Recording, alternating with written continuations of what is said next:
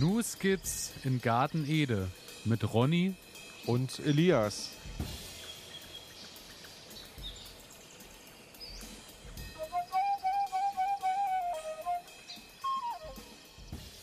Herzlich willkommen, meine Damen und Herren. Herzlich willkommen zu einer weiteren Folge Ihres Lieblingspodcasts New Skits in Garten Ede. Und wie soeben im Intro angekündigt, ist jetzt eine Stimme hier in unserem Studio, in unserem Gehör zu Gast, die süßer als die süßeste Erdbeere nicht sein könnte. Ronny, bist du da? Ja, meine Stimme ist da. Hallo Elias, äh, du alte Erdbeere. Ich grüße natürlich ähm, auch den Mann hinter der Stimme. Ja. schön dich zu hören. Ähm, ja. Schön wieder da zu sein und schön mit dir über ähm, ja, die neuesten Neuigkeiten aus der Gärtnerwelt zu plaudern. Ich, ich, bin sehr gespannt, was du heute zu berichten hast. Ja, aktuell ist ja wirklich einiges los. Wir äh, befinden uns langsam immer mehr in der Zeit, dass man auch immer mehr wieder mit nach Hause nehmen kann und äh, sind tatsächlich schon bei Folge 40 unseres Podcasts angekommen. Es ist Ende Juni. Wir sind mittendrin im Getümmel. Wir haben fast die Hochsaison des Gartens erreicht. Wir haben, wir haben Mitsommer. Es ist so. Ja, es ist so. Ganz weit. klassisch Mitsommer und ich kann dir sagen, also mein Unkraut und mein, und mein Wildwuchs hat auf jeden Fall schon den Höhepunkt erreicht. Ähm, ich habe das Gefühl, ich fahre jede Woche einfach nur noch karrenweise, ähm, ja, alles das aus dem Garten raus, was da irgendwie nicht sein soll. Das ist Wahnsinn. Okay, ich hoffe, du holst aber auch karrenweise Sachen raus, die da sein sollten, aber dann äh, jetzt keine Miete mehr bezahlen. Und, äh ja, also eher so mittel. Eher so mittel. Okay. Also ich, ich ernte, äh, ein klein wenig ernte ich. Ähm, und also ich kann ja mal ein Beispiel nennen. Also ich bringe jeden Tag, wenn ich so ähm, im Garten bin und gieße und sowas mache, ähm, bringe ich zwischen ein und zwei reife Erdbeeren mit. Ähm, ja, das, das ist, ist jetzt nicht Anfang. viel. Also muss man lange sammeln, um ein Glas Marmelade voll zu bekommen. Das ist wohl wahr. Ja, aber ähm, ja, das Hobbygärtnerherz freut sich trotzdem.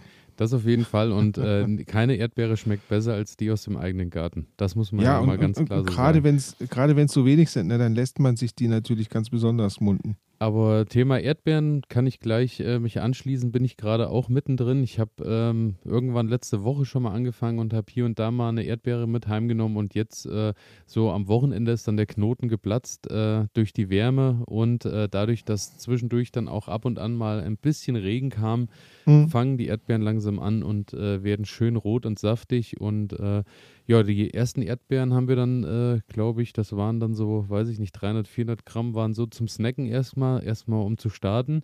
Und tatsächlich konnte ich jetzt einen Tag später ähm, auch, äh, ich glaube, heute habe ich dann mal gewogen, weil ich auch Marmelade machen wollte. Hm? Und äh, habe tatsächlich dann heute am nächsten Tag auch schon wieder irgendwie äh, ich glaube, so, so 800 Gramm oder was waren jetzt heute reif. Ich bin gespannt, äh, wie lange das noch hält. Aber ich muss halt auch sagen, äh, die Erdbeeren sind jetzt auch im ersten Jahr so, dass sie wirklich tragen, da sie jetzt halt auch äh, seit zwei Jahren am selben Standort sind ja. und sich auch schön verbreitet haben und die auch natürlich im Frühjahr schön äh, gefördert wurden, äh, nochmal schön äh, durch Düngung und Kompost und Co. Und äh, ja, das ist eine ganz schöne Sache und ich hoffe, dass es noch ein bisschen, noch ein paar Wochen so bleibt. Ja, ich muss sagen, bei mir, ähm, ich habe ja dieses Jahr das erste, also kleine Erdbeerpflanzen reingesetzt. Und die eine Pflanze, die es überlebt hatte vom letzten Jahr her, das ist die, die jetzt ähm, einigermaßen trägt. Also wo man wirklich, ich würde jetzt mal sagen, so 20, 30 Früchte dran hat, die jetzt nach und nach reif werden.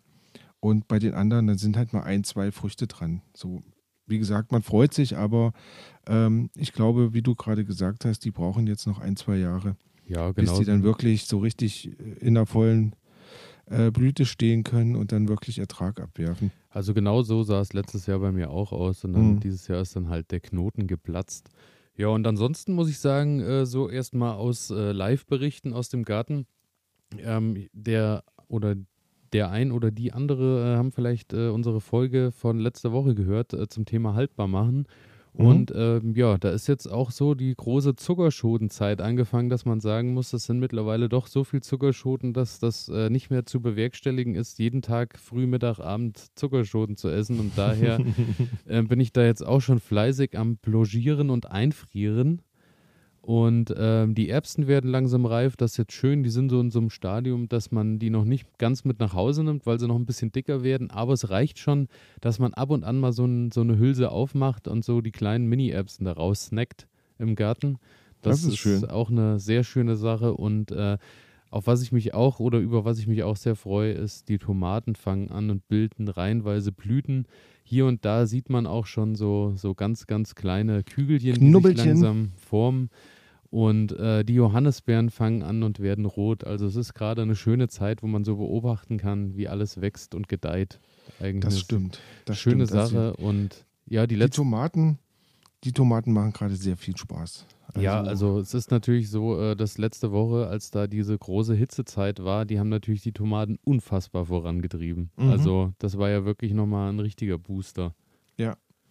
Und ich denke jetzt nochmal durch den Regen und dann, also jetzt gerade meine Freilandtomaten, das wird jetzt nochmal richtigen Schub geben, dass man da, äh, ja, demnächst, ich muss mir jetzt erstmal Gedanken machen, wie ich die, wie ich die Tomaten jetzt abstütze, weil ich würde sie gern ein bisschen höher ranken lassen als diese üblichen, ähm, na, du weißt schon, die diese Stäbe, gewundenen die Stäbe, ja, ja, ganz genau, ne? Und ähm, da bin ich am Überlegen, ob ich mir da jetzt noch ein Gerüst baue oder nicht. Das muss ich mal schauen, was die Zeit zulässt.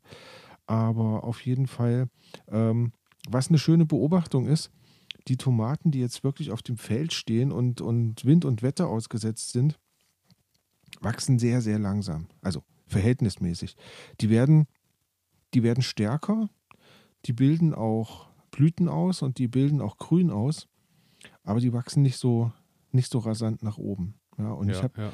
die Tomaten, die jetzt äh, wirklich unter Dach stehen und die einen geschützten Ort haben, ähm, die schießen gerade richtig, richtig nach oben.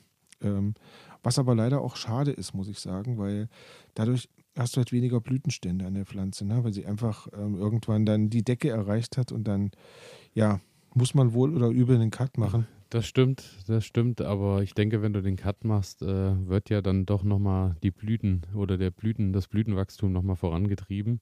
Ja. Und ähm, ja, aber die Beobachtung habe ich natürlich auch. Es ist bei mir alles, was so im Freiland im Garten steht, ist natürlich äh, deutlich weiter zurück als äh, die Sachen, die so überdacht irgendwo daheim Mhm, äh, an der mhm. Hauswand stehen. Aber äh, ja, es treibt überall, äh, treiben Blüten aus und äh, ja, ich bin auch gespannt, weil ich habe ja auch im Freiland an verschiedensten Orten jetzt Tomaten und auch allein da zu sehen, wie groß da die Unterschiede sind, so äh, ist wirklich äh, Wahnsinn, wie, Mhm. wie unterschiedlich dort die Pflanzen vorankommen. Ja, und dann am Ende mal schauen, welche, wie viel, äh, welche Pflanze wie viel dann irgendwie doch mit sich bringt. Also mal gucken, Ja. welcher Standort Bin sich ich, dann bin ich lohnt. sehr gespannt drauf. Eine Sache, äh, die mich ja sehr freut, ist, dass endlich auch wirklich alle Erdmandeln irgendwie da nach oben kommen. Das ist jetzt Mhm. auch so eine Beobachtung, dass da überall so schön dickes, grünes, äh, saftiges Gras wieder oben drauf wächst, so buschig. Ähm, ich bin gespannt, ob da am Ende wirklich Ertrag rauskommt. Ich bin noch ein bisschen skeptisch, aber sowohl im Topf als auch jetzt im Garten, äh, im Frühbeet sind jetzt die Erdmandeln da und dann schauen wir mal. Und äh, nicht zu vergessen, äh, liebe Grüße nochmal an das Paket damals mit Tobi Nambur und äh, Meerrettich, weil die Meerrettichwurzel, bei der war ich auch etwas skeptisch, als ich die irgendwie da im Winter kurz vor Frost einfach in den Boden gesteckt habe. Äh, der Meerrettich ist oberirdisch, also auf, auch auf Vollgas getrimmt. Also der ist jetzt irgendwie auf 50 Zentimeter Höhe, so vom Grün her. Wow. Und äh, ich denke, da werden unten auch einige Wurzeln abfallen. Also Das kann gut sein. Da bin ich auch äh, wirklich gespannt, was da rauskommt, aber das wird dann äh, das Jahr zeigen. Ich bin also positiv gestimmt, was die Zukunft bringt. Sehr schön. Ja, und äh, positiv gestimmt bin ich auch, äh, was unsere Kategorien wieder mit sich bringen werden. Denn Mhm, ähm, mhm. ich glaube, wir haben wieder eine pickepackevolle Sendung. Und Ja, daher wie immer. würde ich sagen, äh, starten wir doch direkt in die erste Kategorie. Pflanze der Stunde.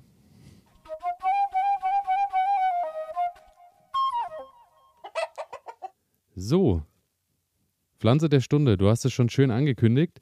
Mhm. Ähm, willst du, soll ich? Wie? ich glaube, du bist dran. Ich bin dran. Ja, ja, wenn mich nicht alles täuscht, Ich, bist du dran. ähm, dann starte ich voll, Vollgas rein und zwar Jo, habe bitte. ich mitgebracht Brassica oleracea var sabal- sabellica. Ah ja, die gemeine Erdnuss. Fast. Ähm, Ja. Hatte ich tatsächlich auch kurz überlegt, aber habe dann gelesen, dass die äh, in unseren Breitengraden äh, eher schwierig anzubauen ist, weil die doch äh, länger Wärme braucht. Aber Okay. hatte ich tatsächlich auch schon äh, kurzzeitig überlegt. Aber es ist äh, eine Pflanze, die es sich jetzt lohnt. Äh, wir sind so in den letzten Fenstern, die noch vorzubereiten. Es ist der Grünkohl. Oh, der Grünkohl.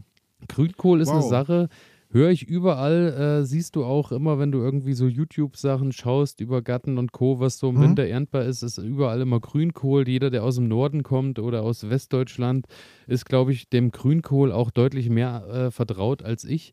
Ähm, ich habe mit dem Grünkohl tatsächlich geschmacklich wie anbautechnisch überhaupt noch keine Kontakte gehabt. Unsere Wege haben sich noch nie gekreuzt. Und daher ähm, habe ich mich dazu entschieden, jetzt nochmal Grünkohl für den Winter vorzuziehen. Kann natürlich sein, dass es mir am Ende nicht schmeckt. Äh, und äh, ja, aber Hauptsache erstmal probieren. Also ich kann dir sagen, ähm, Grünkohl ist speziell vom Geschmack. Ich habe auch keine Erfahrung mit dem Grünkohl gehabt, habe aber, ja, ich glaube, es war diesen Winter, habe ich mir gedacht, ich hole mir jetzt einfach mal so ein Glas Grünkohl Mhm. und ähm, habe da, ja, also das wird ja klassisch wohl, also so richtig auch mit Speck angemacht und sowas. Eigentlich, da, ja, oder mit Pinkel und so, da ist ne, ja. dass du da ja, richtig Würze reinbekommst und Ja. sowas. Und du hast diesen herben Geschmack. Ähm, aber ich muss sagen, es hat, es hat gut geschmeckt. Also es hat wirklich gut geschmeckt. Es hat einen sehr kräftigen Ge- Eigengeschmack, aber ähm, gutes Produkt. Aber ich will jetzt mal nicht zu viel verraten, ähm, weil du hast dich gut vorbereitet wahrscheinlich. Und ich bin gespannt, denn mehr als dass er schmeckt. er und muss dass erstmal wachsen. auch lange, genau, und dass man ihn auch lange ähm, bis ins, ja, bis ins, äh, in den Winter rein eigentlich ernten kann, ähm, weiß ich da gar nichts von. Ja, dann äh, begeben wir uns mal voll rein äh, zum Thema Grünkohl. Grünkohl äh, ist ja eine Blattkohlart, hochwüchsiger Stängel mit stark gekrausten Blättern. Ich denke, die meisten haben ihn schon mal irgendwo stehen sehen oder zumindest mal in einem Buch gesehen. Ähm, wird auch Feder- oder Grauskohl genannt und ist tatsächlich eine der ältesten Kohlsorten überhaupt. Ähm, wie bereits erwähnt, in Norddeutschland und im westfälischen Raum äh, besonders beliebt. Äh, der Grünkohl ist wohl in Europa schon irgendwann im Altertum hierher gekommen und äh, bereits im Römischen Reich wurde der Palmkohl angebaut. Das ist ähm, wohl eine Variante, die ähm, so ein bisschen weniger verkrauste Blätter hat, dafür aber recht hoch wächst. Äh, dazu kommen wir Mhm. aber kommen wir später dann nochmal. Ähm, ansonsten ähm, wird der Grünkohl äh, wohl noch äh, reichlich kultiviert in Norditalien als Cavolo Nero. Das ist dann äh, der Schwarzkohl. Und Mhm. in Deutschland ist der Grünkohl in den Kräuterbüchern seit dem si- 16. und 17. Jahrhundert zu finden. Also wirklich auch schon eine Art, Pflanzenart, die sich schon lange, lange bewährt hat. Und äh, das ist ja schon mal meistens ein sehr gutes Zeichen, wenn sowas Ja, schon so lang Standard kultiviert quasi. ist. Ja, genau. Ähm, ja, ansonsten muss man natürlich sagen, äh, ist wieder eine mega gesunde Pflanze, enthält viel Ballaststoffe, ähm, hat einen hohen Proteingehalt und ist daher natürlich auch vor allem für Vegetarier und Veganer äh, eine Sache, die dann über den Winter häufig auf der Speisekarte steht. Mhm. Und ähm, es ist tatsächlich so, dass der reichlich B-Vitamine und vor allem Vitamin C hat. Also ich habe gelesen, äh, die Menge von der Menge her enthält der Grünkohl ungefähr äh, einen, einen Hauch mehr Vitamin C als die Orange. Also, Also, äh, Wo du das jetzt gerade sagst, muss ich mich mal kurz einschalten. Ähm, ich war vor kurzem ähm, bei einer Ärztin und habe mit ihr gesprochen. Da ging es auch um Ernährung und sie sagte zu mir, ähm, einfach viel weniger Obst essen ähm, und stattdessen viel mehr Gemüse essen, Ja, weil ja. das Obst wohl heutzutage so süß gezüchtet wurde und, und dabei ganz viele Nährstoffe verloren hat, die eigentlich gut sind.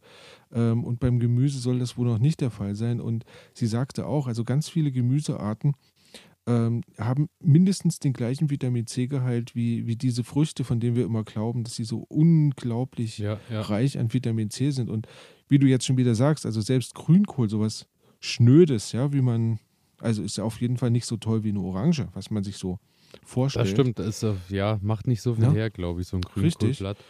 Ähm, aber toll. Also mit einem Orangensaft kannst du mich auch morgens eher begeistern als mit einem Grünkohl-Spinat-Smoothie, muss ich auch ganz ehrlich gestehen. Aber das hast du ja noch nicht ausprobiert. Also ich oh, glaube, allein der ne? Gedanke daran äh, äh, lässt mich morgens im Bett liegen bleiben. ja, ähm, zum Standort und Boden des Grünkohls ist es so, äh, dass der auch äh, natürlich zu den Starkzehrern gehört und äh, daher natürlich viel einen, einen nährstoffreichen, kalkhaltigen Boden braucht, der äh, ordentlich der Sonne ausgesetzt ist. pH-Wert äh, irgendwo zwischen 6 und 7,5 sollte der sein im Boden. Ähm, kann natürlich auch auf ärmeren Sandböden äh, gezogen werden, aber da muss dann natürlich wirklich hinterher sein, dass da ordentlich Kompost und verrotteter Rinderdung immer mal angereicht wird, dass da ordentlich Mhm. Nährstoffe drin sind. Ähm, und ganz interessant ist äh, zum Thema Wintergemüse, äh, ist auf jeden Fall bis minus 15 Grad frosthart und Ja, kann auch in kühleren Gebieten länger geerntet werden. Also das ist halt das, wo ich auch äh, sehr gespannt drauf bin, weil wir hatten ja letztes Jahr äh, oder in diesem Jahr mal die Zeit, als wir hier irgendwie minus 20, minus 25 Grad hatten. Das wird dann interessant auch äh, beim Grünkohl. Aber ich freue mich auf jeden Fall drauf, über den Winter dann auch nochmal irgendwie was Frisches aus dem eigenen Garten ziehen zu können. Ja, aber selbst wenn du dir überlegst, ähm, diese minus 20 Grad hatten wir, glaube ich, im Februar. Ähm, das bedeutet, du könntest dann tatsächlich von November bis Februar, also bis tief in den Winter hinein, ähm, kannst du frisches, ja, frisches Gemüse aus dem Garten holen. Ja, eben. Und äh, wo, also auf was ich mich da auch wirklich freue, ist, wenn dann äh, wieder so 20 Zentimeter Schnee liegen und du äh, gräbst ein bisschen frei und nimmst Gemüse mit nach Hause. Allein der Ja, Gedanke ja. erfreut mich schon. Großartig. Finde ich, äh, allein deswegen will ich die Pflanze schon haben, ob sie mir schmeckt oder nicht, aber allein dafür gehört ihr Respekt gezollt. Ja, Ja, ähm, zum Thema Fruchtfolge und Mischkultur, wo du, die, wo du den Grünkohl hinstellen solltest, wie bereits erwähnt, ist ein Starkzehrer, daher braucht er natürlich ordentlich Bums im Boden. Ähm, Tomate habe ich am Anfang gedacht, als ich es gelesen habe, ähm, ist natürlich wieder auch ein Starkzehrer und somit eher schwierig. Aber Mhm. Tomaten äh, halten wohl auch Schädlinge von den Kohlpflanzen aufgrund äh, des Geruchs und so fern. Daher Tomate und Kohl funktionieren tatsächlich gut nebeneinander. das ist ja Ähm, ungewöhnlich. Ja, und eignen sich daher tatsächlich für die Mischkultur. Also ist ähm, ein wildes Unterfangen. Ich würde es jetzt, ich würde den Kohl jetzt vielleicht nicht direkt unter die Tomate setzen, aber ähm, irgendwo in die Nähe ist dann demnach schon möglich. Mhm. Ähm, ansonsten ist es so, dass äh, weiter der Grünkohl natürlich sehr gut funktioniert, wenn du irgendwie vorher Erbsenbohnen äh, im Boden hast. Das kommt daher, dass, dass ja die Stick Stickstoffsammler sind, wie wir das hier schon Mhm, des mhm, Öfteren mhm. erwähnt haben. Die äh, fügen dem Boden ja sogar wieder Stickstoff zu und da fühlt sich der Grünkohl dann auch recht wohl. Und weitere gute Beetnachbarn sind Radieschen, rote Beete, Salat und Sellerie. Meiden hingegen soll man Kreuzblütler, also äh, vor allem natürlich auch äh, Kohlgewächse, die äh, dann wieder zu viel aufeinander stehen, weil die klauen sich natürlich nicht nur Nährstoffe, sondern du hast auch das Problem, dass die dann anfälliger sind für Krankheiten, beziehungsweise sich die Krankheiten dann auch weiterreichen. Auch Erdbeeren oder Zwiebeln sind keine gute Gesellschaft für den Grünkohl Mhm. die harmonieren wohl nicht so gut zusammen. Und äh, wenn du den Grünkohl äh, oder andere Kohlarten hast, wie immer, frühestens nach drei Jahren wieder aufs gleiche Beet, da sich da dann sonst auch die Krankheiten im nächsten Jahr wieder über die Pflanzen hermachen. Es wird sogar empfohlen, ähm, wenn dein Kohl äh, an irgendwelchen Krankheiten gelitten hat, äh, sollst du sogar fünf bis sechs Jahre warten, dass da nichts Mhm. wieder übergeht in die neuen Pflanzen. Ja. Also da immer schön äh, Fruchtfolge einhalten und immer mal und jedes Jahr Beete wechseln und äh, so ein bisschen was, da kann man auf jeden Fall schon mal das Risiko minimieren. So, jetzt, jetzt muss ich nochmal, jetzt muss ich noch mal reingrätschen. Ähm, Grünkohl. Ähm, du hattest schon mal den Weißkohl vorgestellt. Ja. Ähm, und der Weißkohl war ja ein Abkömmling des Raps.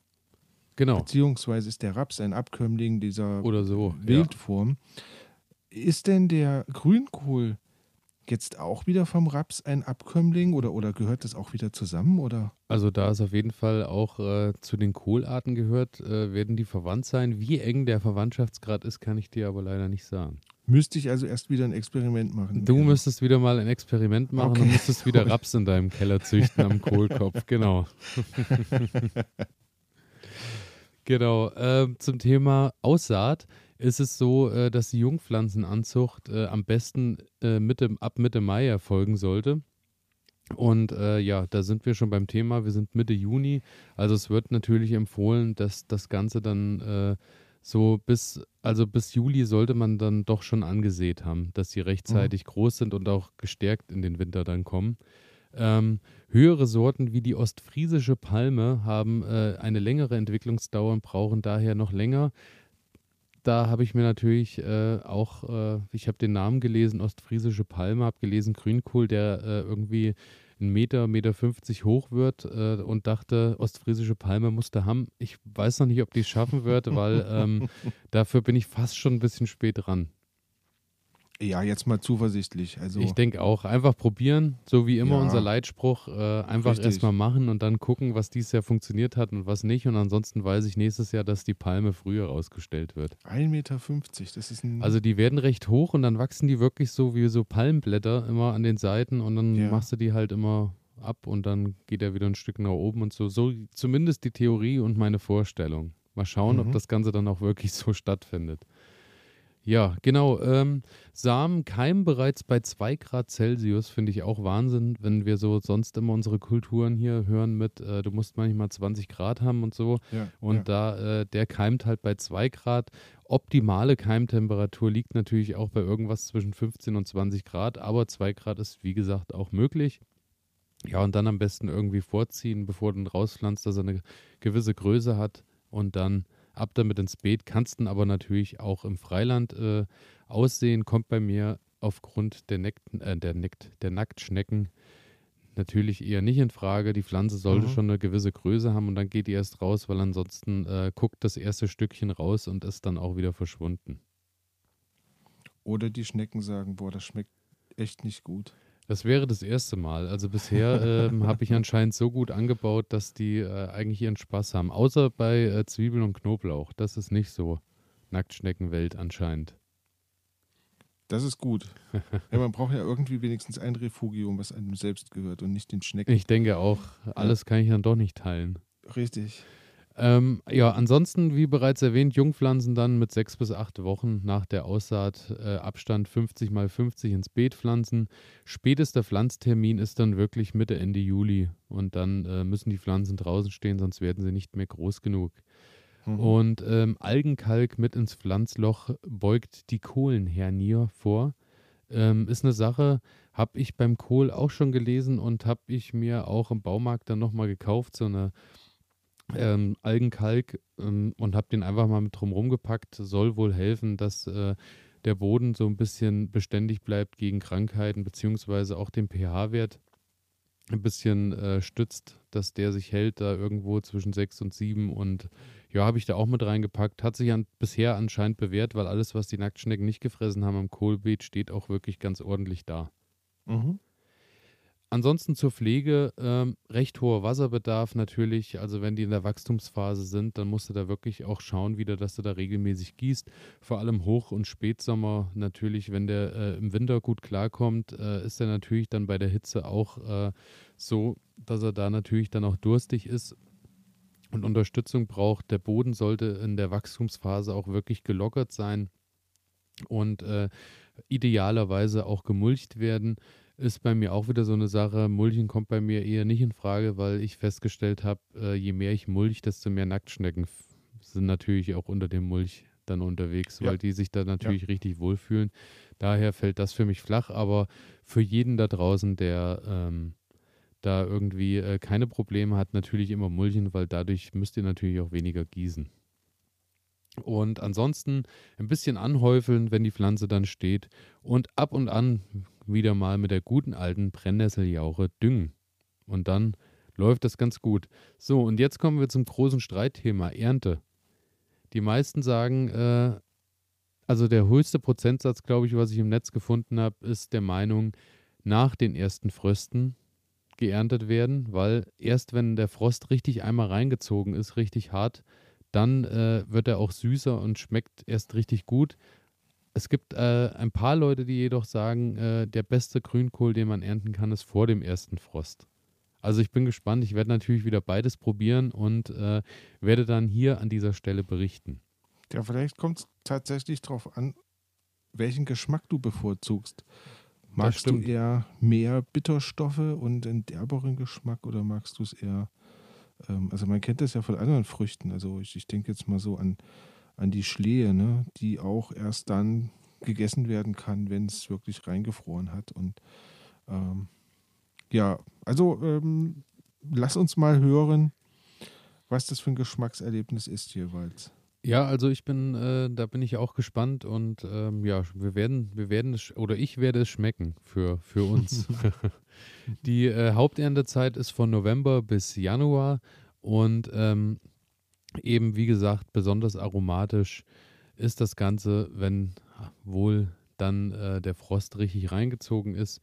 Ähm, das ältere Laub äh, das ältere Laub am unteren Teil des Stängels ist wohl auch etwas zäher und muss auch deutlich länger gegart werden. Auch da bin ich gespannt, ob es da wirklich solche Riesenunterschiede gibt. Und ähm, ja, der Grünkohl kann dann bis ins Frühjahr hinein beerntet werden, äh, so dass man sich da halt immer ein paar Blätter oder nach Bedarf mit die, äh, die Geschichte mit nach Hause nimmt. Ähm, und ansonsten, ja, ist es dann so, ähm, wie du schon gesagt hast, bei der Zubereitung, dass der Grünkohl auf jeden Fall äh, nicht zu lang und nicht zu intensiv gekocht wird und zu hochtemperatur riecht. Ich hoffe, mhm, das mhm. war. Das war klassisch, klassisch, also wirklich, das ist Küchen, Küchendeutsch. Ja, genau. Ja, ja. Ähm, weil es natürlich äh, so ist, dass er dann natürlich auch seine guten Vitamine verliert, je heißer er im hm. Topf äh, liegt. Daher immer schön entspannt garen und äh, kann auch eingefroren werden, um ihn länger haltbar zu machen. Und äh, Thema, wie du schon sagtest, in der Regel eigentlich äh, meistens mit äh, Speck, mit Schinken, mit Pinkelwürstchen, mit Schweinebacken und so äh, wird das ja eigentlich richtig angebrannt, äh, ja, angebraten. So eine sehr dass, deftige Mahlzeit. Genau, ne? dass da richtig, ja. also gerade auch für den Winter nach einem kalten Tag draußen, dass du dann wirklich wieder ordentlich Kraft kriegst und ordentlich durchgeheizt ja. bist. Ich bin gespannt, was ich da für vegetarische Alternativrezepte finde, wo ich da auch Bums mit reinkriege. Mhm. Ja, wir werden sehen. Ich werde auch da natürlich dann an gleicher Stelle berichten. Ansonsten Krankheiten und Schädlinge, wir hatten gerade schon die Kohlhernie, ist natürlich immer so eine äh, die Erkrankung, die bei den Kohlarten recht häufig auftaucht. Daher, wie gesagt, die Fruchtfolge und Anbaupausen einhalten.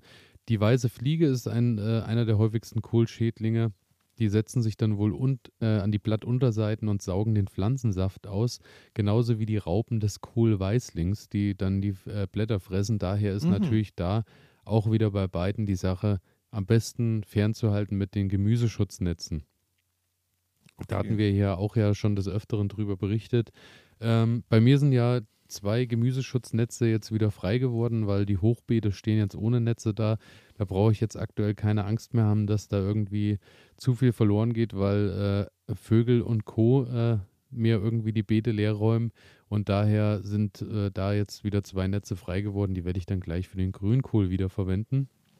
Mhm. Und ähm, dann bin ich gespannt, was der Grünkohl mir so bringt und wie der sich so wohlfühlt bei mir im Garten. Wir alle sind gespannt. Wir alle. Und damit, äh, ja, bin ich am Ende angekommen mit dem Grünkohl. Grünkohl.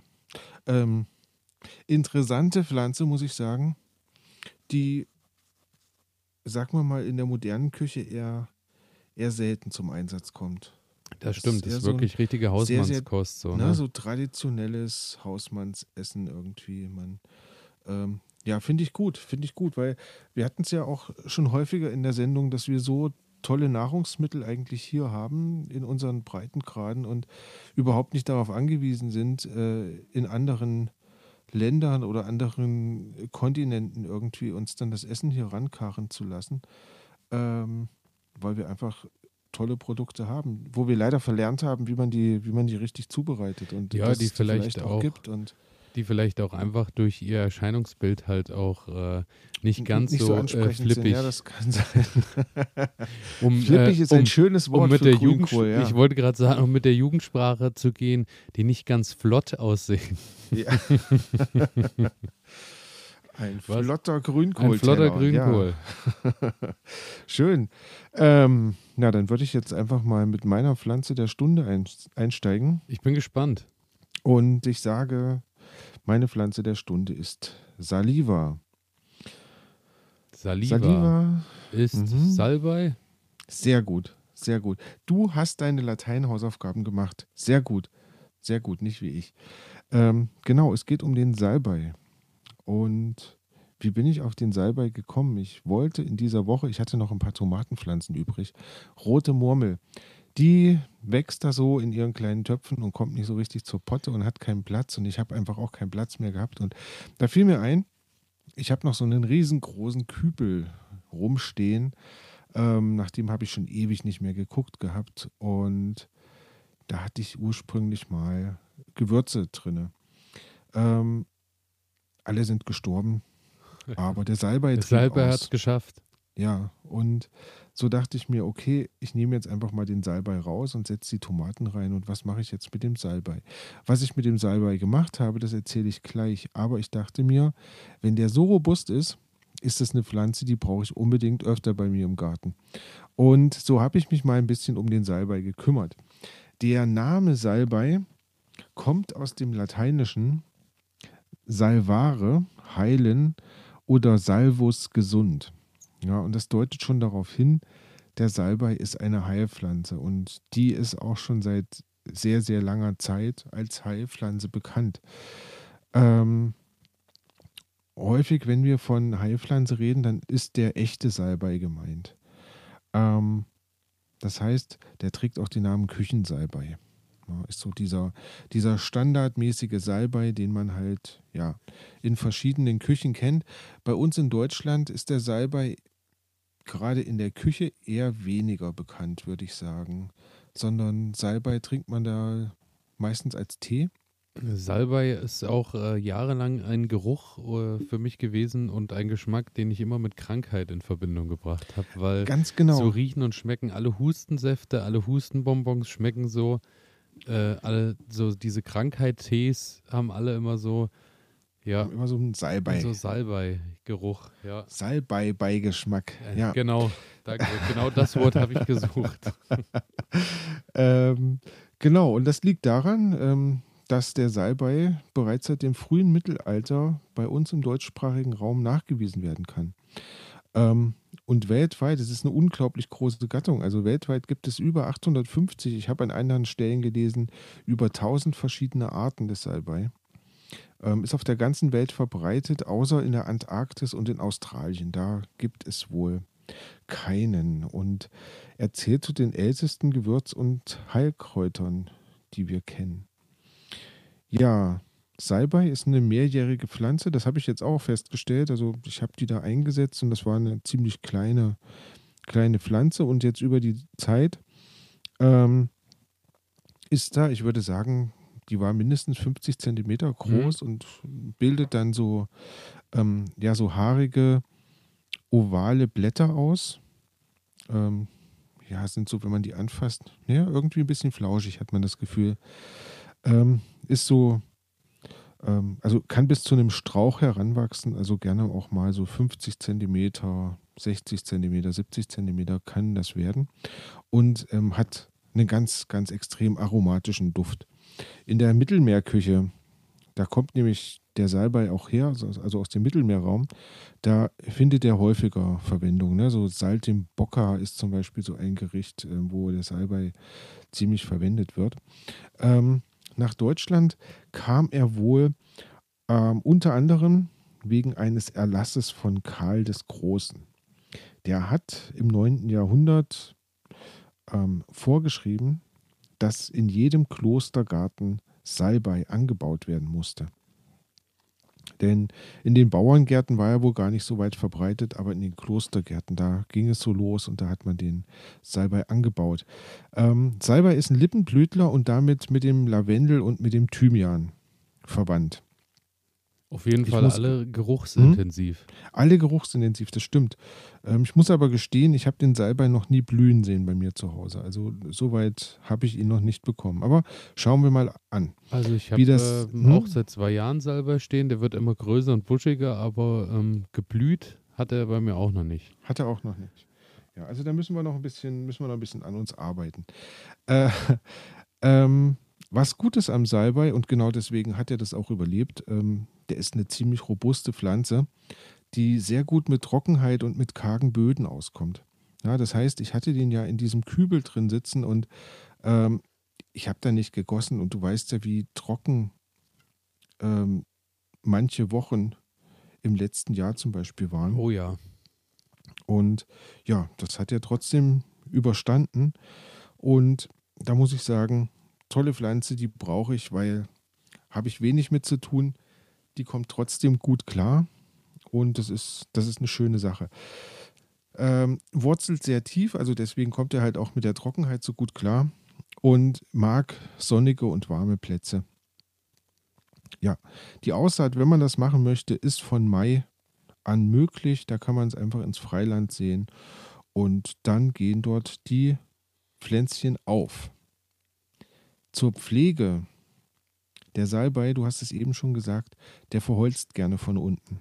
Also das heißt, ähm, wenn, wenn der Salbei dann länger steht, dann fängt er quasi oben an und treibt frisches Grün aus und unten wird es so ein trockener, holziger, holziger Stamm.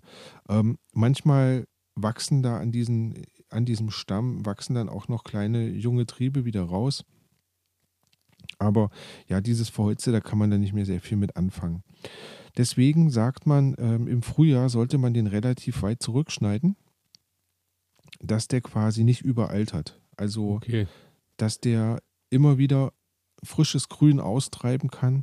Und dieses frische Grün kann man natürlich dann auch verwenden, um, um, um damit quasi, ja, was auch immer zuzubereiten. Das muss Da ich mir komme auf jeden Fall drauf. merken. Mhm. Weil zurückgeschnitten habe ich ihn tatsächlich noch nie. Richtig. Und wenn du das machst, dann soll der ähm, richtig kräftig und schön wieder austreiben und du hast äh, ja schöne Blätter. Ähm, da der aus dem Mittelmeerraum kommt, ist der mit starkem Frost nicht so einverstanden und er schätzt es wohl, wenn man die Wurzelballen ähm, so ein bisschen mulcht. Also das heißt, Mulch über die Wurzeln, ähm, die Pflanze mit Vlies bedecken, äh, wenn es im Winter sehr kalt wird und dann soll er sich da sehr drüber freuen. Ähm, andererseits, ich habe es ja gesagt, minus 20 Grad in diesem Winter, Ja. ziemlich lange minus 20 Grad ähm, und der war in einem Kübel ungeschützt und ja, Ist ja auch wieder da. Ja, ähnlich Also, wie bei mir auch. Also ne? daher scheint er ja auch äh, ganz gut damit umgehen zu können. richtig. Also äh, Thymian und ähm, was hatte ich noch drin sitzen? Ähm, Schnittlauch, die haben das nicht überstanden. Aber der Salbei, ja, ist eine harte Nuss. Kann man, kann man nicht viel falsch machen. Also gerade für Anfänger zu empfehlen.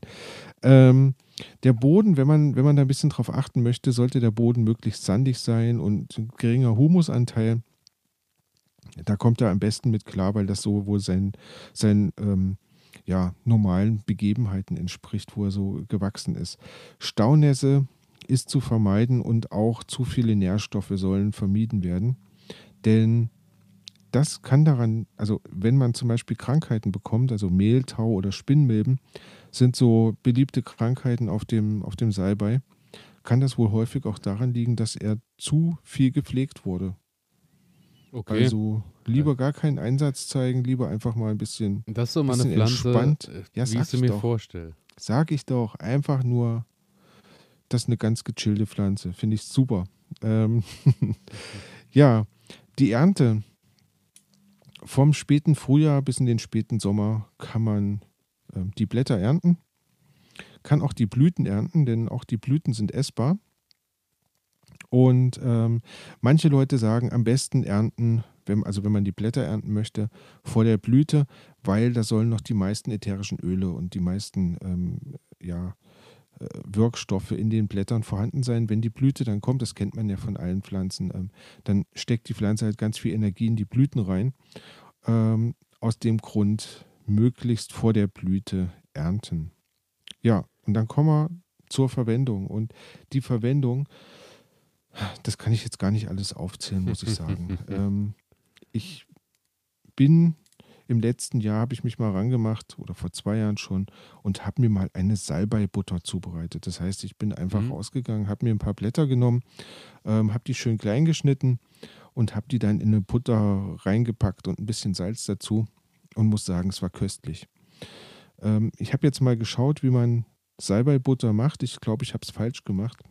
Ähm, man nimmt wohl die Butter, schwenkt die in der heißen Pfanne sodass die sich auflöst und legt dann dort Salbeiblätter rein ähm, und lässt die da drin so lange schwenken, bis sie ganz kross gebacken sind. Und dann nimmt man das alles heraus, lässt die Butter wieder erkalten und dann hat man wohl Salbeibutter. Ähm, ich habe das anders probiert, hat trotzdem sehr lecker geschmeckt. Also Salbeibutter kann ich jedem nur also empfehlen. Also das ist äh, ungefähr dieselbe, dasselbe Prozedere äh, mit den, äh, wie mit den, mein geliebtes Rezept, die Salbei-Gnocchi.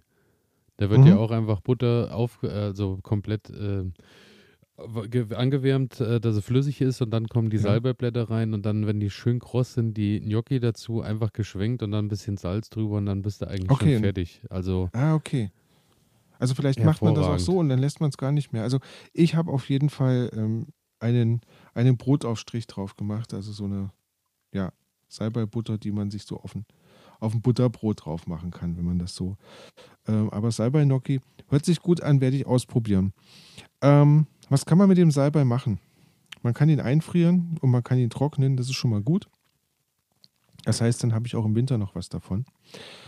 Ähm, ja, und jetzt kommt das, der große Hammer. Was kann ich damit alles machen? Ähm, wenn man einfach mal auf Wikipedia geht, dann kriegt man da eine unendlich lange Liste von Möglichkeiten, was man mit dem Salbei alles machen kann. Also ich habe mir da jetzt einfach mal ein bisschen was rausgeschrieben. Empfehle aber trotzdem jedem und jeder da draußen, äh, sich das nochmal genau anzugucken. Ähm, man kann die Blätter bei Erkältung einsetzen. Man kann die Blätter einsetzen, wenn man Entzündungen im Rachenraum oder im Mundraum hat. Ähm, Salbeikraut wird eingesetzt, wenn man so ein krankhaftes Schwitzen hat. Also das heißt, ich habe mir schon gedacht, bei dem Wetter, was wir hatten, vielleicht wäre es ganz gut gewesen, mehr Salbei zu sich zu nehmen, aber ich glaube, es war kein krankhaftes ich Schwitzen. Ich denke auch, äh, war nichts Pathologisches. Richtig. Ähm, ja, bei Zahnfleischentzündung, bei Bronchitis, bei Keuchhusten, bei Rheuma, sogar bei leichten Depressionen oder bei Nervosität kann man ähm, einen Tee aus ähm, Salbei nutzen, um quasi gegen diese Krankheiten vorzugehen. Frauen, die abstillen wollen, ähm, können Salbeitee zu sich nehmen und ähm, können damit dann quasi das Abstillen vorantreiben. Ja, und ich finde eine unglaublich vielfältige Pflanze, die man wirklich zu Hause in seinem Beet haben sollte, weil erstens ist sie sehr pflegeleicht, zweitens ist sie optisch auch sehr schön, muss ich sagen. Und drittens kann man, ja, kann man, wenn das Ganze blüht, hat man auch ein wunderschönes äh, Beet für äh, Insekten, die das Ganze anfliegen können und, und sich daran laben können. Genau. Wichtig ist zu beachten, es wird empfohlen, nicht mehr als drei Tassen Tee pro Tag zu sich zu nehmen. Warum das so ist, habe ich leider nicht rausgefunden.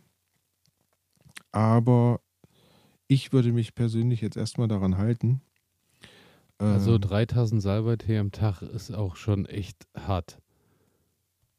Das kann sein. Je nachdem, äh, wie man auf Salbei Oh, also, ja. also 3000 Salbeitee, da muss ich schon wirklich schlimm krank sein. Ja, naja, man weiß ja nicht, was noch kommt im Winter. So ähm. ist es, aber da auch, äh, da auch der Tipp sowieso, ähm, wie letzten Sommer auch, äh, jetzt schon an den Herbst und an den Winter denken. Ich äh, mache jetzt immer über den Sommer, geht das ja dann so langsam los, dass ich äh, den Honig, äh, äh, dass ich im Honig in einem Glas so ein bisschen Salbei und Thymian äh, irgendwie einlegt, dass das schön durchzieht bis in Herbst, Winter, wenn dann der erste Husten kommt, dass man dann so schön äh, einen, einen, Hustenlöser hat und äh, der so ein bisschen die, die Stimme unterstützt. Und mhm. da ist der Salbei auch natürlich ein wichtiger Bestandteil. Ah und ja. da äh, kommt einfach quasi in das, in das Glas Honig einfach ein bisschen Salbeiblätter, ein bisschen Thymian mit rein, ein paar Spritzer Zitrone und dann wird das Glas immer mal, äh, dann drehe ich das einmal die Woche, wenn ich mal dran denke, so dass sich das immer schön mischt und äh, dann, sobald die Zeit losgeht, hast du dann einen schönen Booster für, fürs Immunsystem, aber auch wenn du krank bist, was Unterstützendes und äh, genau. Schön. Und das ist jetzt eine Sache, wo man so langsam wieder dran denken muss, weil es muss ja durchgezogen sein. Richtig. Gute Idee. Gute Idee. Dann hätten wir jetzt quasi für die, für die äh, kalte Jahreszeit schon den Maispitzen, Ah, Sirup stimmt, ja, den, den und genau. ähm, jetzt den, den ja, Salbei, Thymian, ähm, Honig. den, quasi auch nochmal. den Garten Ede Hustenkiller. Richtig, richtig. Also großartig. Finde ich, finde ich ziemlich gut. Ähm, also, meine Pflanze der Stunde, der Salbei, kann ich jedem nur empfehlen. Ein, zwei Pflanzen in den Garten gestellt und ähm, der Husten kann kommen. So ist es. Beziehungsweise kann damit auch wieder vertrieben werden. Genau. Und ja, damit würde ich sagen, starten wir, äh, lassen wir Runde nächste 1 Kategorie. hinter uns Ja. und äh, starten in die nächste Kategorie.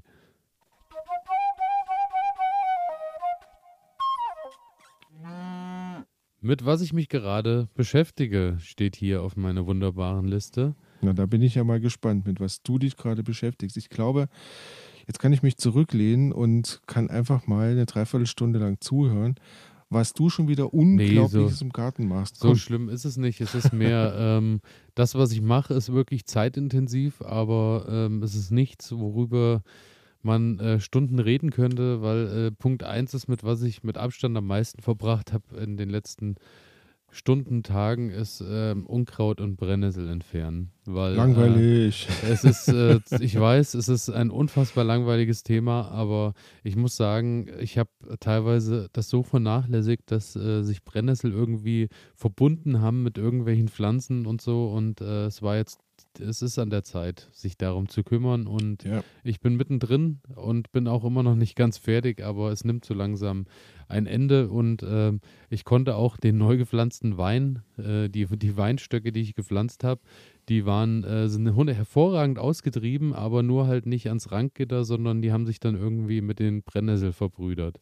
Also scheint auch eine wunderbare Mischkultur zu sein. Das Sehr muss ich schön. dann heute erstmal wieder so ein bisschen ent, entkuddeln.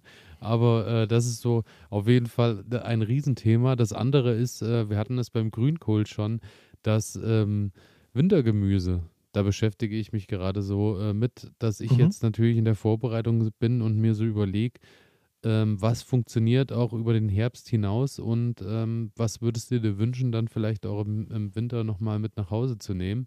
Mhm. Und ähm, da haben wir natürlich mit dem Grünkohl schon das erste.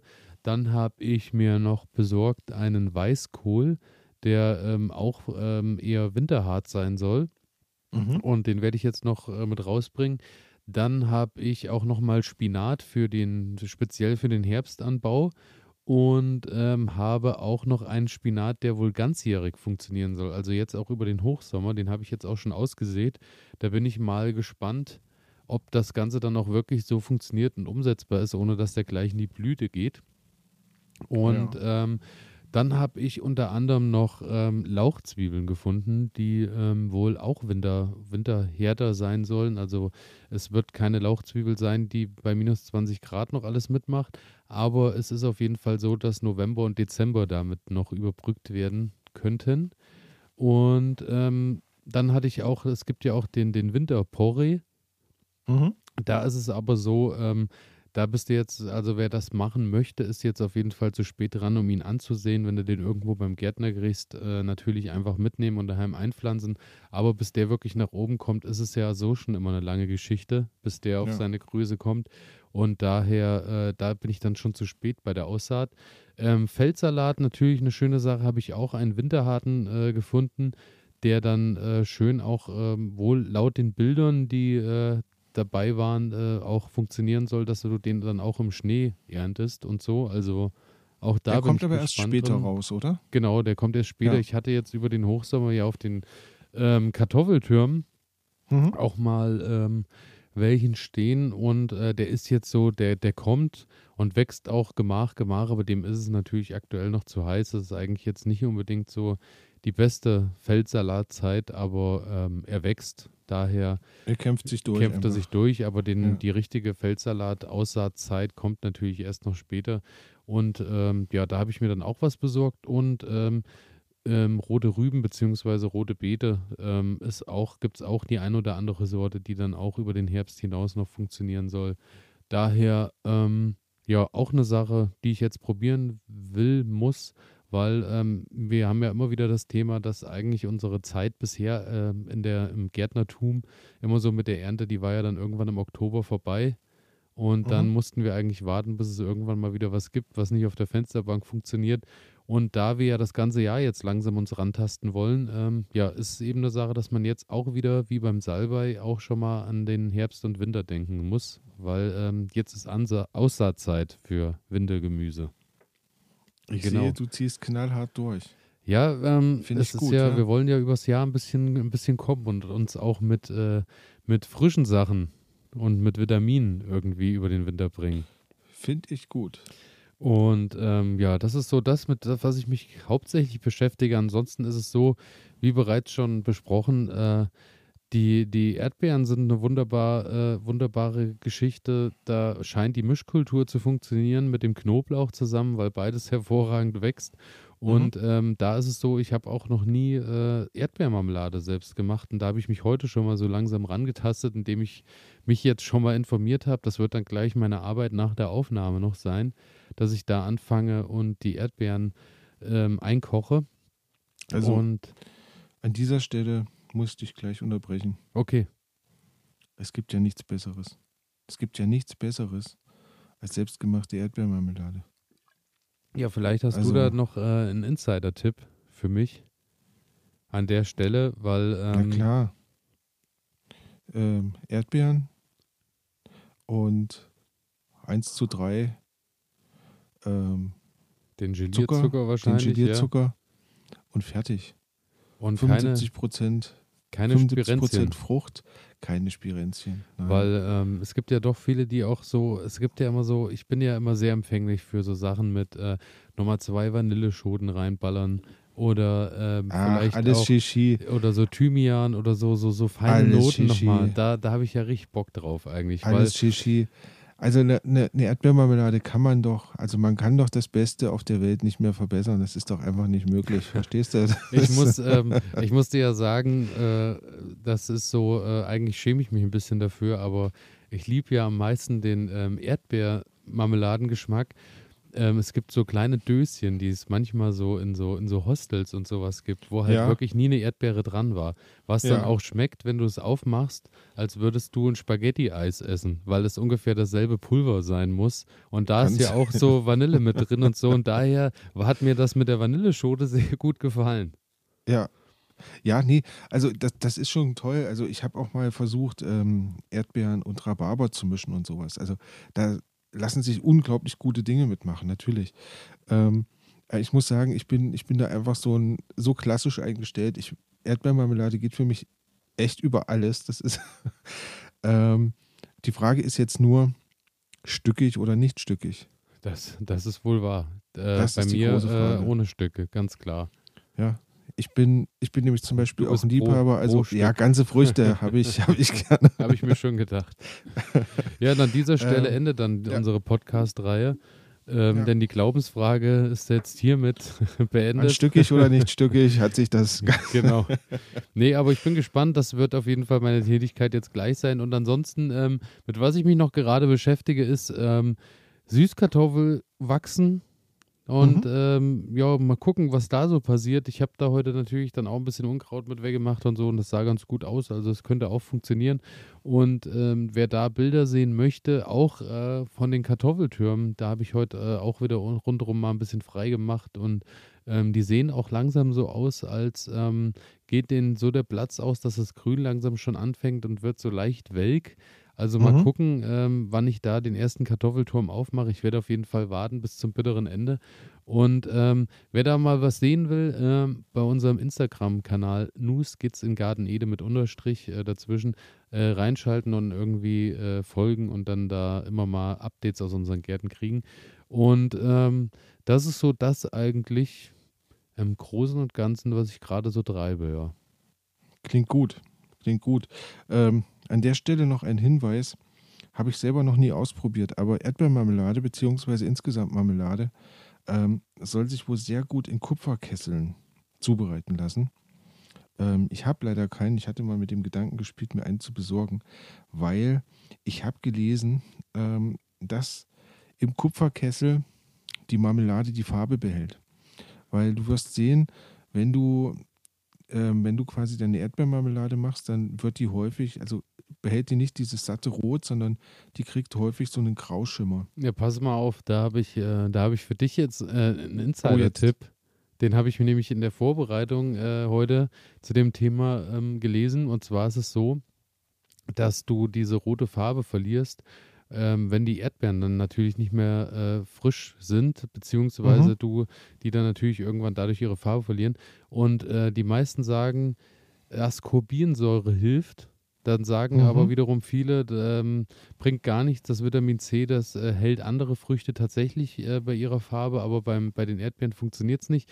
Der beste Tipp ist, ähm, willst du immer rote Marmelade haben, machst du dir deine zwei, drei Gläser, bei denen du weißt, die isst du in den nächsten zwei Monaten und die restlichen Erdbeeren frierst du ein. Und dann, wenn deine Erdbeere zur Neige ja, geht, kaufst du wieder machen. neue Marmelade ja, ja, ein okay. und dann äh, ist die Sache rot, weil die Dame, äh, der ich dazugeschaut habe, die hat gesagt, äh, sie macht das äh, tatsächlich schon jahrzehntelang und äh, sie ist, es gibt kein wirkliches Mittel, auch wenn sich das viele auf die Fahne schreiben, dass sie das Nonplusultra-Ding gefunden hätten. Mhm. Also es sei denn, vom Kupferkessel hat sie natürlich noch nichts erzählt. Ja, also ich würde das, ich würde das äh, sehr gerne mal ausprobieren. Sollte ich mir jemals einen Kupferkessel kaufen und Erdbeermarmelade machen, werde ich Fotos äh, anfertigen und die natürlich euch zur Verfügung stellen. Ich bin gespannt. Logisch. Genau. Okay. Ach, und zu guter so Letzt, kurz, ja, lass mich ja? das äh, abschließend noch sagen. Milperbeet, bin ich ja auch dran gewesen heute. Mhm. Bei Milperbeet wusste ich ja auch nicht mehr, was überhaupt noch drin wächst, weil so viel Unkraut drin war.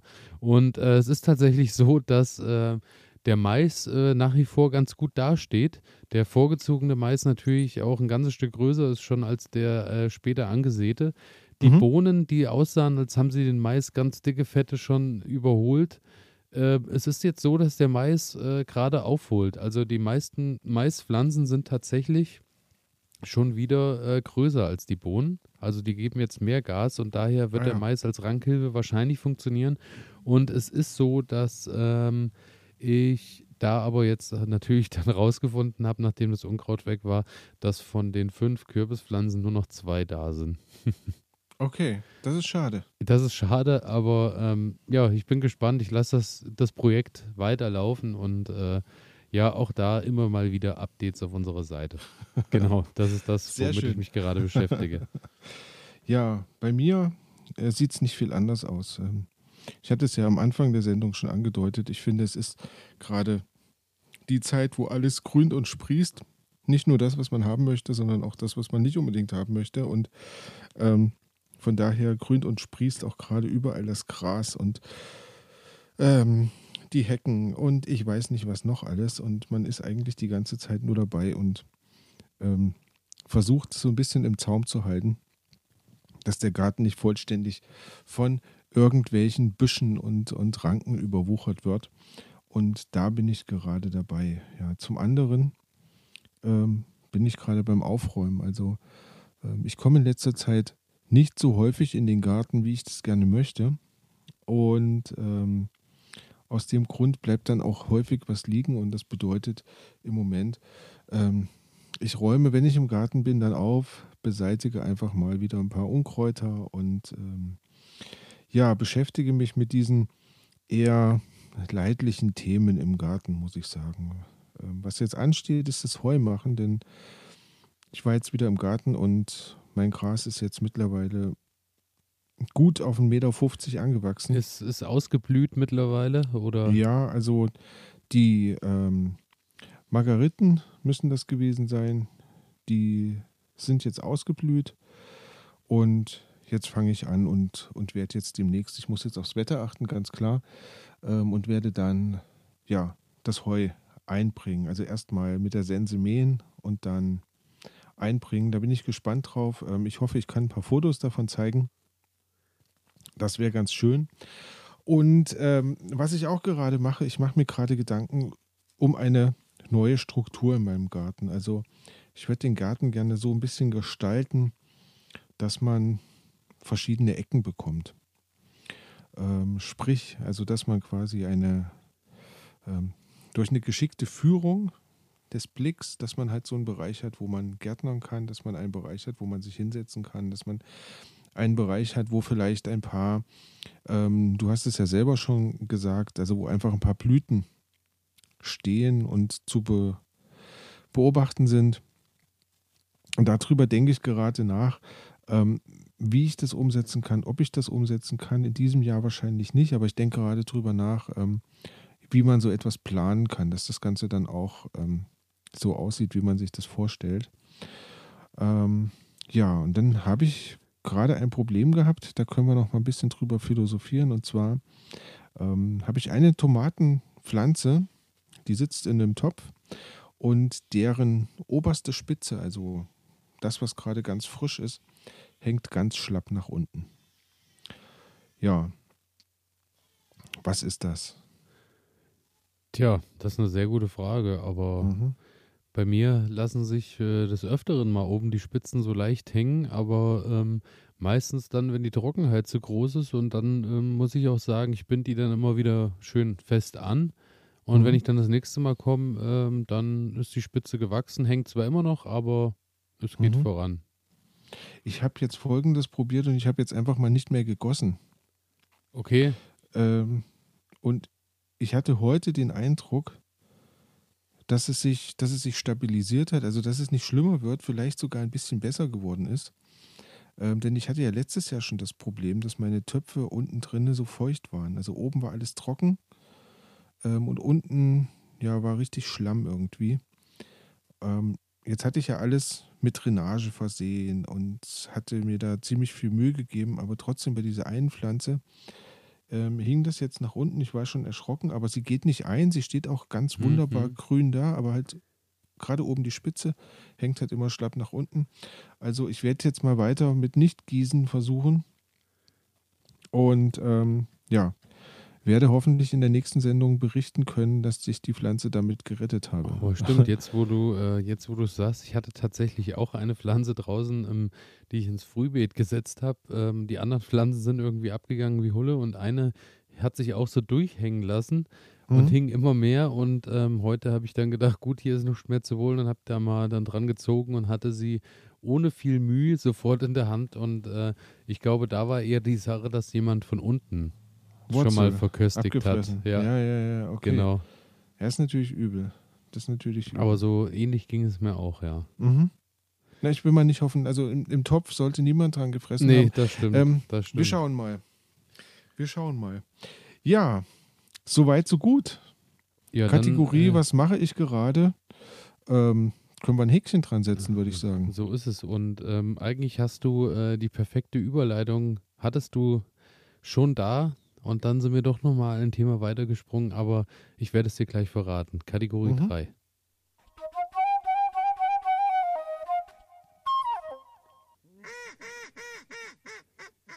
Was ich gelernt habe, ähm, ich habe äh, letzte Woche Heu gemacht. Sehr gut. das, was ich gelernt habe, ist, ähm, dass es mit der Motorsense vielleicht doch ein bisschen viel geworden wäre. Ich hatte, ähm, ich habe dann morgens irgendwie angefangen und habe äh, schon mal die Ränder und so gemäht und da, wo halt, äh, wo man sonst nicht hinkommt und so und habe dann da schon mal überall rundherum mit der Sense gemäht und dann hatte ich Glück, äh, liebe Grüße an der Stelle an äh, Benny mit seinem äh, Tra äh, Traktor, der äh, vorne so ein Frontmäher, Rasenmäher, mhm. Mähwerk dran hat. Ähm, der ist dann gekommen, hat gesagt, ja, ist überhaupt kein Problem und war dann eigentlich so eine halben, halbe Stunde sowas, war der dann durch. Und ähm, also ich habe vielleicht schon so zwei Stunden Ränder und Co. gemäht und dann eher noch mal eine halbe Stunde in der Mitte. Wenn ich mir jetzt so überlege, dass ich komplett mit der Motorsense gemäht hätte, wäre wahrscheinlich der Tag rum gewesen. Mhm. Ähm, ja, und dann habe ich das schön zwei Tage gewendet und das war ja genau letzte Woche in der Zeit, als es so richtig höllenheiß war. Ja. Und äh, dadurch war nach zwei Tagen schon alles geschafft, war alles trocken. Und dann habe ich das schön auf Häufchen gemacht und dann ähm, jo, wurde das zu Schütteln gepresst. Und Mhm. ähm, jetzt habe ich äh, 16 Heuschüttel tatsächlich da rausgeholt. Also damit habe ich dann nur doch nicht gerechnet, aber es sind tatsächlich 16 Stück geworden. Also Das ist ziemlich viel. ja, also das ist äh, ganz ordentlich, habe ich auch nicht gedacht, aber ähm, ja, hat alles wunderbar funktioniert. Wirklich äh, Montag abgemäht und äh, Mittwochabend dann gepresst und Die äh, Ernte eingebracht. hervorragend. Also eine schöne Sache. Da ist auf jeden Fall, was ich gelernt habe, äh, mit der Modesense ist halt doch nicht alles zu schaffen. Das ist eine gute Erkenntnis. Genau, und äh, ja, was ich noch, also für, wenn du auch nochmal was für deine Meerschweinchen brauchst, ne? Ich habe jetzt Heuschüttel am Start. Ja, klingt gut. Klingt gut. Ähm, Ich werde auf dich zurückkommen. Also ich werde die natürlich erstmal stapeln äh, jetzt in meinem, in meinem Hüttchen und dann mal schauen, falls eventuell wirklich ja noch dieses Jahr dann die Sache kommt mit zwei Schafen, dann äh, ist da auf jeden Fall auch schon mal ein bisschen was da erstmal, dass da auch über den Ja, Winter dann und stimmt. so was gefüttert werden kann, aber mal gucken. Also ich mache ja dann dieses Jahr irgendwann nochmal im Spätsommer sicherlich auch nochmal eine zweite Krummet Runde Heu. ne? Ja, mal gucken. Mal gucken, wie das dann so wird. Da lasse ich mich überraschen. Ähm, und äh, was ich noch gelernt habe, ist, ich habe ja die äh, Mörtelkübel benutzt äh, mit den Rändern an den Seiten. Wir hatten das ja Mhm. auch mit der Dame da, die letzte vor zwei Wochen, die ähm, diese Blumentöpfe nimmt, Ja. um in die Erde eingräbt, um vor den Nacktschnecken quasi die Pflanzen zu schützen durch diese 90, 180 Grad Kante. Ähm, ich habe ja zwei Mörtelkübel nochmal genommen als letzte Instanz, um äh, da meine Gurken und Melonen noch reinzupflanzen, die ich noch in Miniform hatte. Und siehe da, ähm, von, ich schätze, 10, 12 Pflanzen ist tatsächlich nur eine leicht abgenagt gewesen und der Rest steht alles komplett da und ist dank der Sonne auch immens gewachsen innerhalb äh, der letzten Toll. Woche. Daher habe ich immer noch äh, Vertrauen, dass es eventuell so sein könnte, dass ich noch ein paar Gürkchen raushol. Bei der Melone glaube ich nicht mehr dran, weil ähm, bis die die Größe erreicht hat und dann noch eine Melone ausreift, da Ja, rechne ich ja. jetzt nicht mehr mit. Aber bei den Gurken, denke ich, ist es noch realistisch, dass da noch was gehen könnte. Schön. Und ähm, zu guter Letzt, was ich gelernt habe, ich habe mich nochmal beschäftigt mit dem Thema Kartoffelanbau. Und äh, die, die uns schon länger zuhören, ist es ja so, dass ich da voll drin bin und meine Kartoffelrunden da habe und meinen Acker und so. Und ähm, es ist aber so, es reizt mich einfach zu sehr, das Thema ähm, Kartoffeln nochmal in der zweiten Runde stecken. Und Okay. ähm, es ist ja so, ähm, wir haben ja den Unterschied zwischen den Frühkartoffeln und den Spätkartoffeln, was nicht mit den Jahreszeiten zusammenhängt, sondern einfach nur damit, dass die Frühkartoffel einfach äh, schneller reif wird, beziehungsweise in der Regel dann unter 120 Tage braucht, um reif zu werden. Wir sprechen hier bei den sehr frühen Kartoffeln von 90 bis 110 Tagen. Und ähm, daher ist das natürlich eine schöne Sache, wenn du jetzt Kulturen irgendwo rausholst oder die ersten Kartoffeln erntest, dass du dann auch nochmal eine zweite Runde Kartoffeln dort reinlegen kannst, die du dann auch Ende Oktober quasi nochmal mit rausholst. Mhm. Und das hat mich einfach so gereizt, weil ich dachte, ähm, das probierst du mal und äh, habe mir dann nochmal ähm, Kartoffeln bestellt.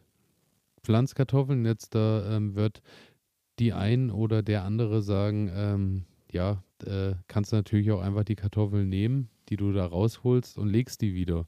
Aber es ist äh, so, dass die Kartoffeln, die du frisch rausholst, natürlich äh, deutlich länger brauchen, um zu keimen, weil die die ersten drei Wochen, wenn du die rausgeholt hast, natürlich nicht anfangen und keimen, weil die noch so frisch sind. Und Ja. daher wird das dann wieder zu spät. Und dann habe ich halt einfach mal so ein bisschen geschaut, wo ich noch Frühkartoffeln herbekomme und habe dann auch, äh, bin da auch fündig geworden und hatte auch wirklich Glück, weil als ich heute nochmal nachgeschaut habe, äh, bei der Recherche für die Sendung, es ist so, dass die ganzen Kartoffeln jetzt ausverkauft sind. Also es scheint tatsächlich so zu sein, dass viele nochmal eine zweite Runde Kartoffeln auspflanzen. Und ich bin wirklich gespannt, was das wird. Der Unterschied im Übrigen da äh, ist äh, bei der Spät- und bei der Frühkartoffel der Stärkeanteil.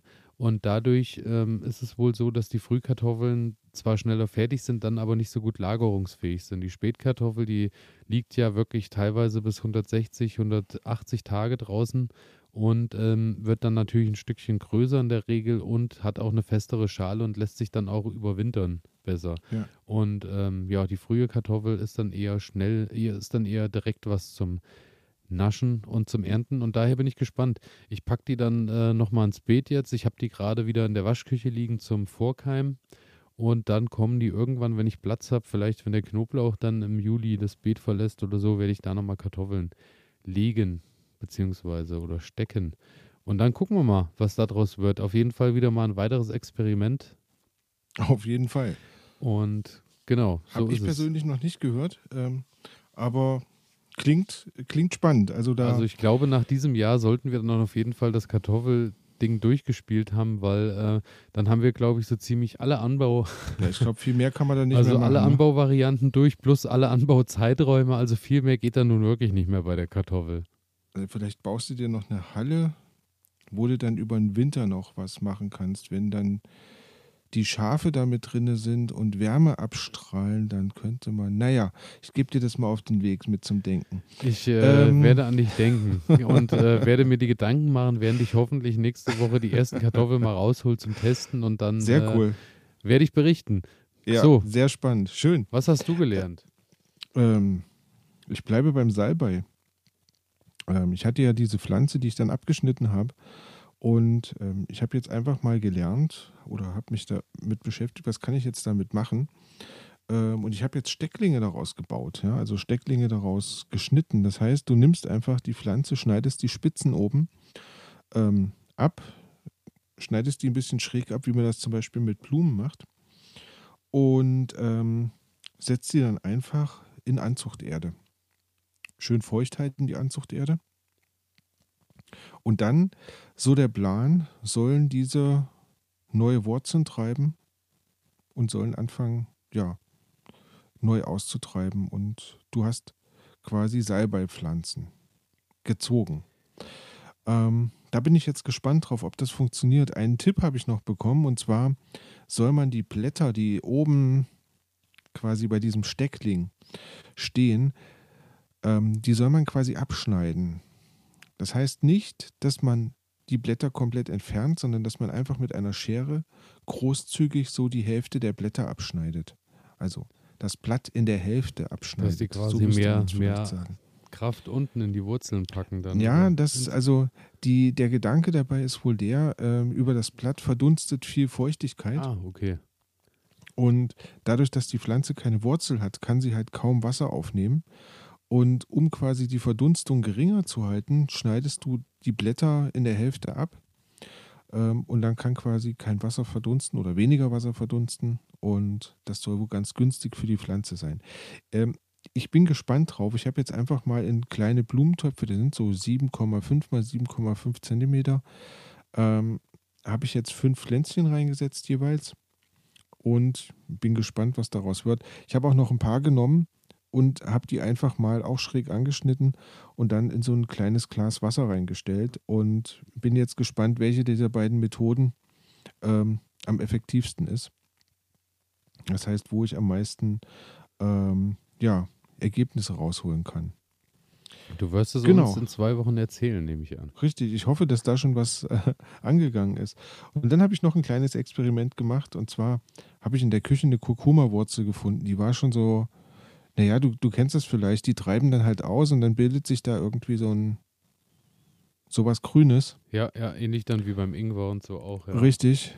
Ähm, und ich habe mir gedacht, boah, ich habe jetzt hier noch Anzuchterde. Ich will einfach mal gucken, was passiert. Ähm, also habe ich das genommen, diese kleine Wurzel, ähm, habe die in Anzuchterde gelegt und habe die wachsen lassen. Und es entsteht ein wunderschönes, äh, eine wunderschöne Pflanze. Ähm, Genau, das habe ich gelernt. Wie sieht also Ingwer ist eine schöne Pflanze. Ähm, ich weiß gar nicht, wie ich es beschreiben soll. Also das sind quasi, das ist so eine, so eine Achse und da wachsen quasi dann immer vereinzelt relativ große Blätter, ähm, die dann immer aus der Mitte herauswachsen. Ja? Ähm, ich würde einfach mal ein Foto machen und wir stellen das mal zur Verfügung, sodass man sich das vielleicht ein bisschen besser vorstellen kann, als ich das jetzt hier beschreibe. Genau so machen wir das. Ähm, genau. Das ist das, was ich gelernt habe. Also, wie kann ich Salbei vermehren? Genau. Und damit kommen wir ich sagen, in die letzte Kategorie. zur letzten Kategorie, genau.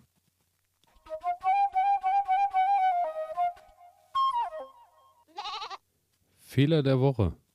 Mhm. Ist bei mir schnell abgearbeitet. Äh, Fehler der Woche ist einmal, ja, wie schon erzählt, Milberbeet äh, war so zugewuchert, dass ich keinen Überblick mehr hatte. Hab auch äh, tatsächlich, weil die Pflanzen so kreuz und quer gewachsen sind, auch, glaube ich, eins, zwei Maispflanzen mit rausgezogen, weil die äh, schon so zusammengewuchert waren. Da muss ich mich auf jeden Fall auf ein bisschen drin üben, dass ich da vielleicht ein bisschen mehr hinterher bin. Und wo ich auch nicht so ganz hinterher bin, ist beim Beschriften. Ich fange mal im Frühjahr an und beschrifte alles richtig ordnungsgemäß und irgendwann lasse ich das dann schleifen über die Zeit. Und als ich dann so Unkraut gejedet habe bei manchen Sachen, ob im Hochbeet oder irgendwo bei den Zwiebeln, und so bei der Hälfte durch war, habe ich dann gedacht, Moment, es kann sein, dass du hier mal was angesät hast. Und dann habe ich mir den Rest der Reihe angeguckt und habe dann gemerkt, ja, das sieht aus, als sind das wahrscheinlich äh, schon die nächsten äh, kleinen Möhren, die da irgendwie äh, hochkommen. Ja, die waren dann halt nicht mehr drin bei der Hälfte. Und äh, Schade. hätte ich da vielleicht ein Schild äh, mir oder ein Stäbchen irgendwas reingesteckt, Ja, äh, ja. hätte ich vielleicht gewusst, ach, hier hast du doch schon mal was gemacht.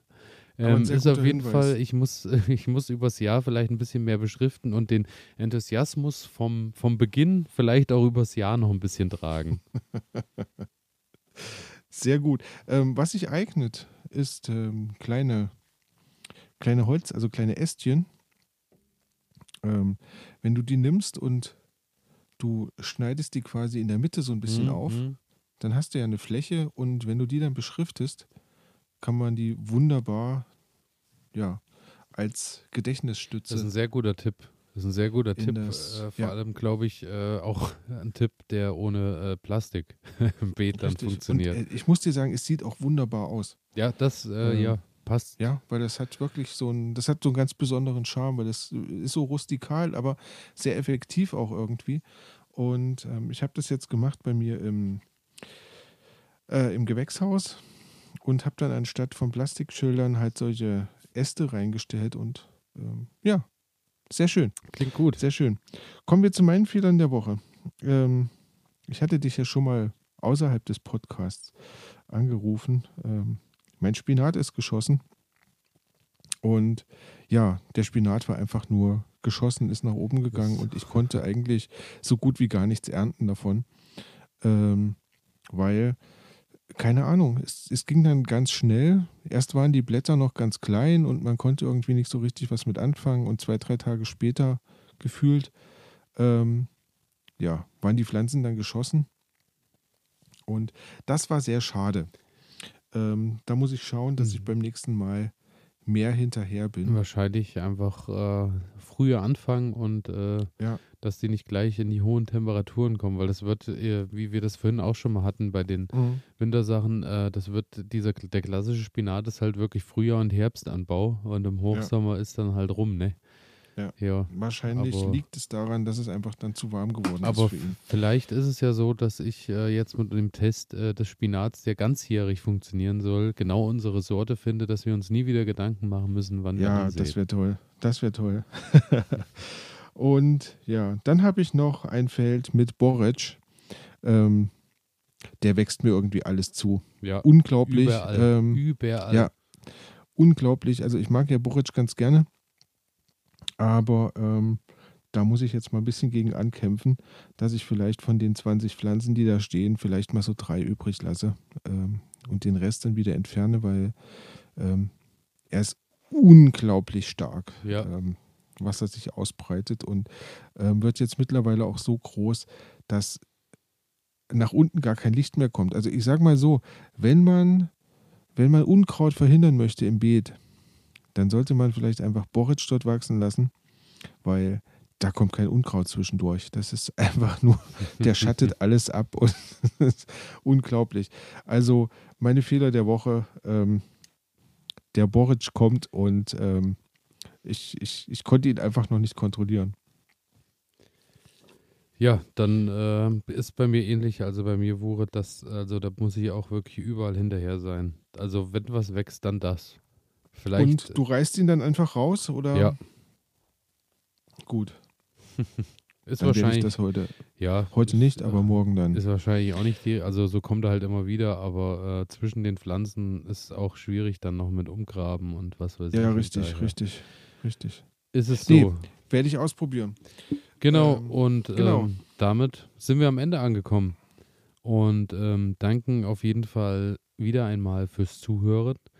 Ähm, Genau. Nächste Folge gibt es dann in zwei Wochen wieder. Ähm, nächste Woche quasi dann kein Thema der Stunde, denn wir haben das Thema der Stunde erstmal in die Sommerferien geschickt Genau. und ähm, kommen damit auf jeden Fall zu gegebener Zeit wieder zurück. Aber äh, jetzt wieder in unserem normalen Rhythmus alle zwei Wochen. Dafür wir Gibt's heute schon auf wieder die Ohren. Genau, und äh, gibt es vielleicht auch was auf den Tisch, je nachdem, was geerntet wird. Und ähm, wie ihr jetzt auch an der Folgenlänge schon sehen könnt, zwar jetzt wieder alle zwei Wochen, dafür aber wieder extra large und äh, Director's Cut und was weiß ich alles. Also es wird dafür wieder länger. Und ähm, genau, wenn ihr uns äh, abonnieren wollt, bitte überall, wo ihr den Podcast hört, auf Abonnieren, Folgen klicken und äh, wir freuen uns über jede positive Bewertung. Und ansonsten immer wieder gerne Feedback. Sagt uns, was haltet ihr von der Sendung? Worüber sollen wir sprechen? Oder was sind eure Projekte im Garten? Einfach eine E-Mail an elias.garden-ede.de oder über unseren Instagram-Kanal. Genau. Und damit äh, entlassen wir euch aus dem Juni schon in den Juli hinein. Es ist tatsächlich Wow. soweit. Wow. Wir sind Ähm, ja, in der nächsten ich bin Folge gespannt. mitten im Juli angekommen und vielleicht dann auch endlich mitten in unseren Gärten, aber die Versprechung will ich eigentlich langsam schon gar nicht mehr machen, so oft wie wir das schon erzählt haben. ja, ja, wir, wir, wir, kriegen das, wir kriegen das hin. Ähm, da heißt es auch immer ein bisschen tapfer bleiben. Ähm, das kommt auf jeden Fall noch. Ähm, Ich hoffe, ja, es wird dann nicht so, dass die Sonderfolge dann kommt, wenn wir zwischen dem Grünkohl sitzen im Winter bei minus 20 Grad. Kann natürlich sein. Schön. Ähm, das hoffe ich auch, aber bis dahin bleibt uns jetzt eigentlich nur noch zu sagen, habt eine schöne Woche, pflanzt und gärtnert kräftig weiter und ja, genießt das schöne Wetter im Garten. Und zu guter Letzt, im Juli warm und Sonnenschein macht alle Früchte reif und rein. Das schon mal als Ankündigung für den Juli. Sehr gut. Und damit bis in zwei Wochen. Macht's gut, viel Spaß im Garten. Bis bald. Macht's gut, Gärtners.